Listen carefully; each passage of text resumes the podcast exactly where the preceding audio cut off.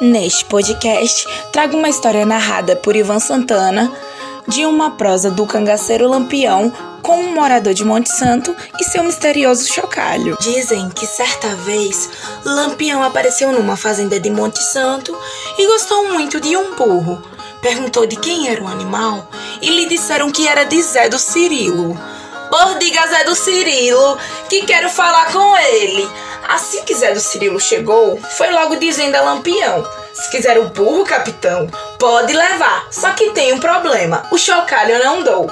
Não tô entendendo. O senhor pode me dar o burro, mas o chocalho não? Mas pra que diabo o senhor quer esse chocalho? perguntou o Lampião. Não importa. O que importa é que o burro eu dou, mas sem o chocalho. Pois eu quero burro com o chocalho, disse Lampião, já perdendo a paciência. Com o chocalho, não. O senhor leva o burro, mas o chocalho fica.